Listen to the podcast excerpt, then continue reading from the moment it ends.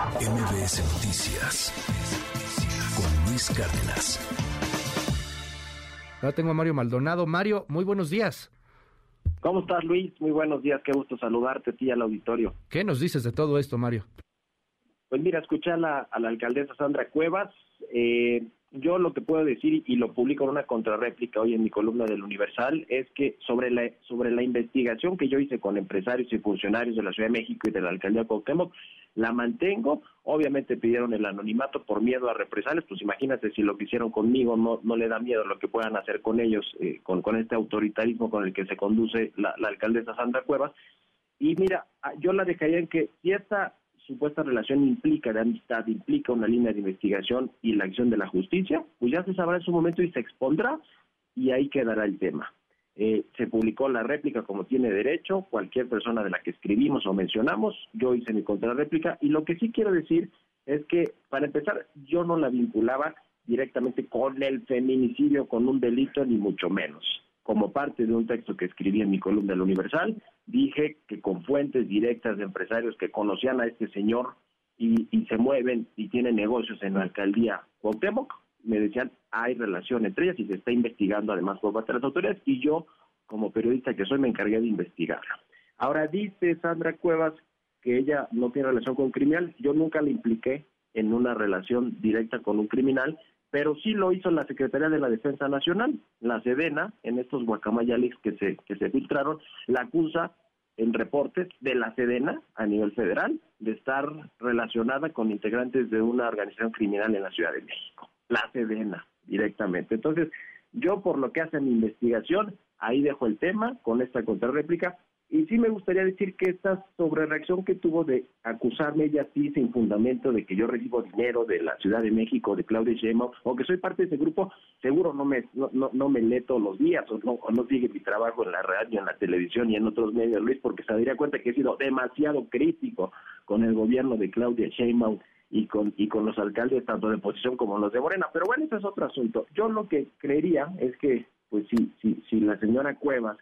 estaría tan preocupada por lo que dice los medios o los periodistas, eh, así de preocupada como para pues eh, tener mejor seguridad en la en su alcaldía, pues no sería la demarcación con más delitos de, alto impacto, según el secretario ejecutivo del Sistema Nacional de Seguridad Pública de enero a septiembre de, este año, es decir, 607 delitos por cada 100.000 habitantes. Y yo también dejo a la opinión pública de, de manifiesto pues los escándalos en los que ha estado metido, metida eh, la alcaldesa de Cuauhtémoc desde que inició su gestión. Ya ella mencionaba algunos asuntos que la dejaron eh, inhabilitada por, por, mucho tiempo, la, la, vincularon a proceso, apenas hace unos días la Auditoría Superior de la Federación le detectó 121 millones de pesos de irregularidades en el ejercicio del 2021, eh, usa vehículos sin placas o con placas eh, sobrepuestas, eh, eh, eh, es decir, uno de sus ex colaboradores en la alcaldía está acusado de abuso sexual,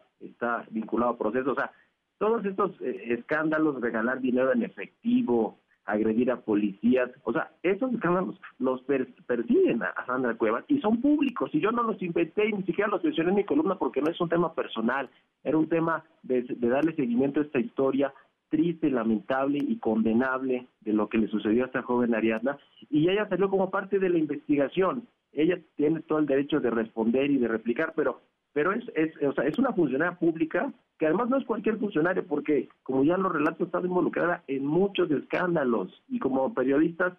lo que tenemos que hacer es ir a investigar a esos personajes sin lugar a dudas, guste a quien le guste y pese quien le pese. Entonces, yo eso es lo, que tengo que decir, eh, eh, Luis, auditorio, claro. y, obviamente sí dejar de manifiesto por esta acusación, eh, o más bien seguimiento que le hizo la Sedena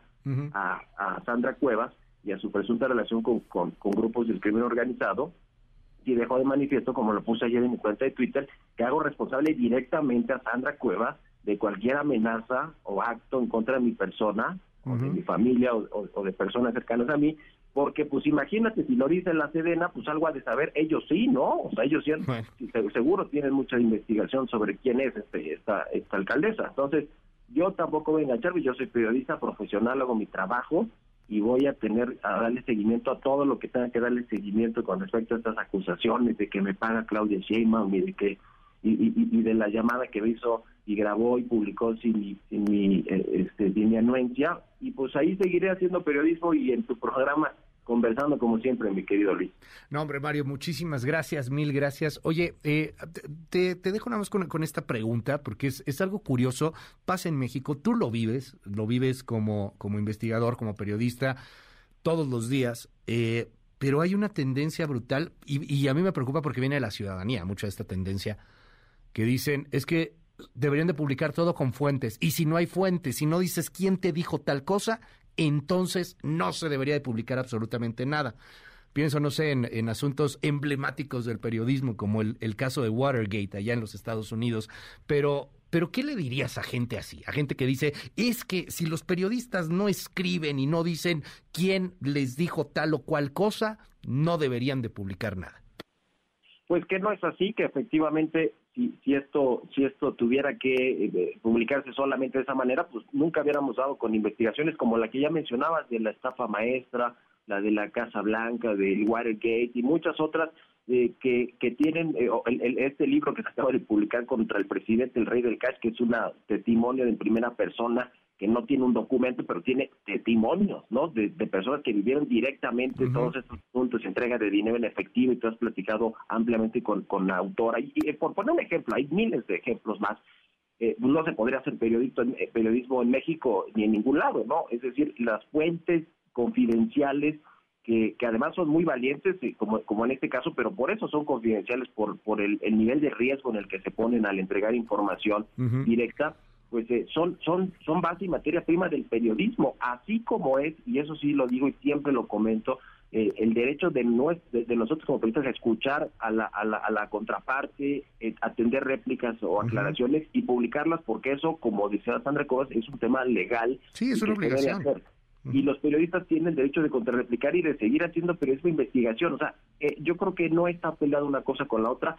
sí debe haber mucho rigor periodístico para hacer este tipo de investigaciones y para publicarlas, eh, como fue en este caso, por eso yo digo, yo lo, lo mantengo y ya las investigaciones, si van por esa línea, las autoridades, si encuentran algo, pues ya lo darán a conocer en su momento, ¿no? Ella ya dio su postura, yo pongo mi investigación que la sostengo con mis fuentes confidenciales, y si no, pues no habría revelaciones ni buen periodismo ni periodismo en general. eso es lo que diría. Todo, todo lo malo que hacen tanto funcionarios como personas de la sociedad civil o, el, crimen organizado o, los políticos, funcionarios públicos, pues nunca se sabría, porque entonces todo el mundo te diría, ah, pues dices que me robé dinero, este pues la auditoría dice que hay irregularidades por 121 millones de pesos, pero a ver, pruébamelo, porque estás mintiendo, y hasta que no eh, yo haya firmado un cheque de, tantos tantos millones que se que se salieron de mi de mi dependencia, pues entonces no es, y entonces tú estás mintiendo, y ahí quedarían las cosas, o sea, en fin, no, solo se requieren las pruebas documentales, sino hay muchas pruebas testimoniales que son parte de la información periodística. Mario Maldonado, un gusto siempre, eh, colaborador en este espacio, usted lo lee en el diario El Universal. Gracias, querido Mario, y te seguimos en tus redes como siempre. Con mucho gusto, Luis, estoy en, arroba Mario Mal, y en mi Twitter, y como siempre, pues dispuesto a a comentar los temas con mucho respeto siempre porque somos profesionales y creo que eso tiene que privar siempre por encima de todo. Así que te agradezco estos minutos y, muy buenos días y saludos al auditorio. Gracias. Siga ahí a Mario Maldonado en sus redes sociales, arroba Mario Mal y en el SEO también, un medio de comunicación muy interesante en materia financiera. Échele un ojo. MBS Noticias con Luis Cárdenas.